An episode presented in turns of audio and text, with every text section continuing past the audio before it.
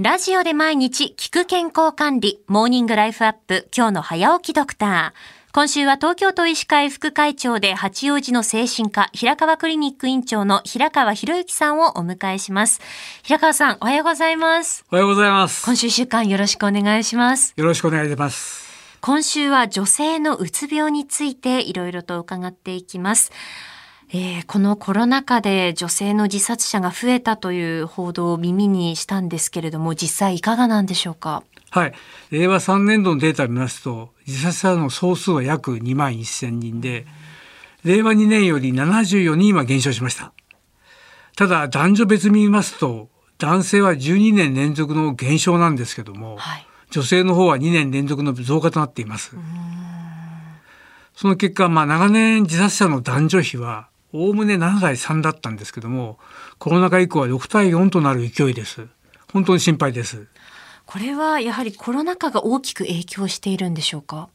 そうですね。やっぱりこのコロナ禍においてこれまであまり支援やあるいは目が行き届いていない方々に非常に負担が大きくかかっていて、うん、その負担によってこういう不幸な結果を生んでいるというふうに推測されています。どのような年代の女性に多いですか？まあ、女性の中で特に若い女性の増加が急増しています。例えば、令和3年の8月ですけども、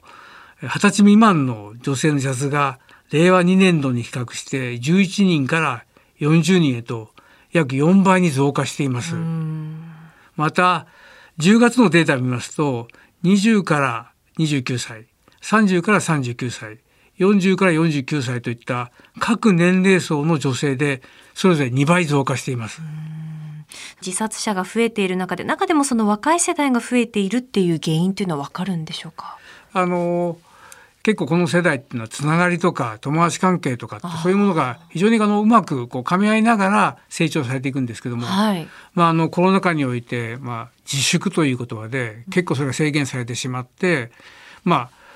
普段何気ない会話とかですねあの思いや悩みを伝えるってことはできなくなってしまったと。確かに SNS とかありますけどもやっぱり本当の気持ちが伝えにくいところもあったりでそういう点ではやっぱりあのそういう弱者に今回影響が出たってことは言えると思います。あの男性に比べて女性の方がうつに、まあ、うつ病になりやすいというデータもあるということなんですが詳しく教えていただけますか？はい厚生労働省の調査では男女別で見ると女性の方がですね男性よりも1.6倍多いと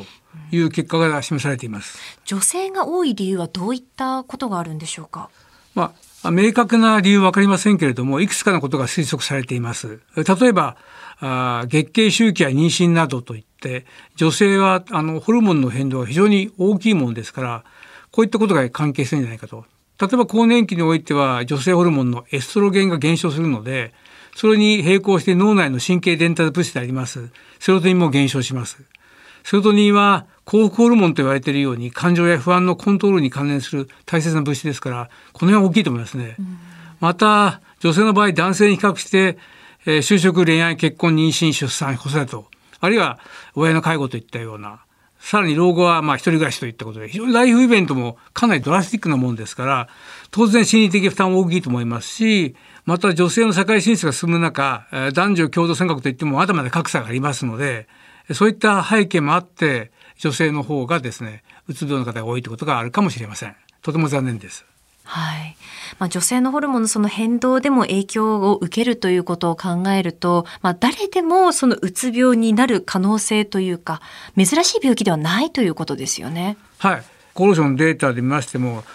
あの通院している方だけでも100万人、はい、ですから実際はかかってない方いらっしゃいますからもっと多くの方がこの病気に罹患しているわけです。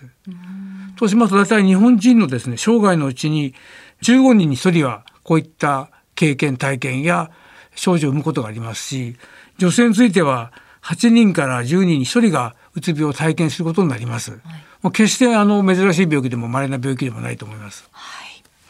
え明日はうつ病の実際についてさらに詳しく伺っていきます。平川クリニック院長の平川博之さんでした。先生、明日もよろしくお願いします。よろしくお願いします。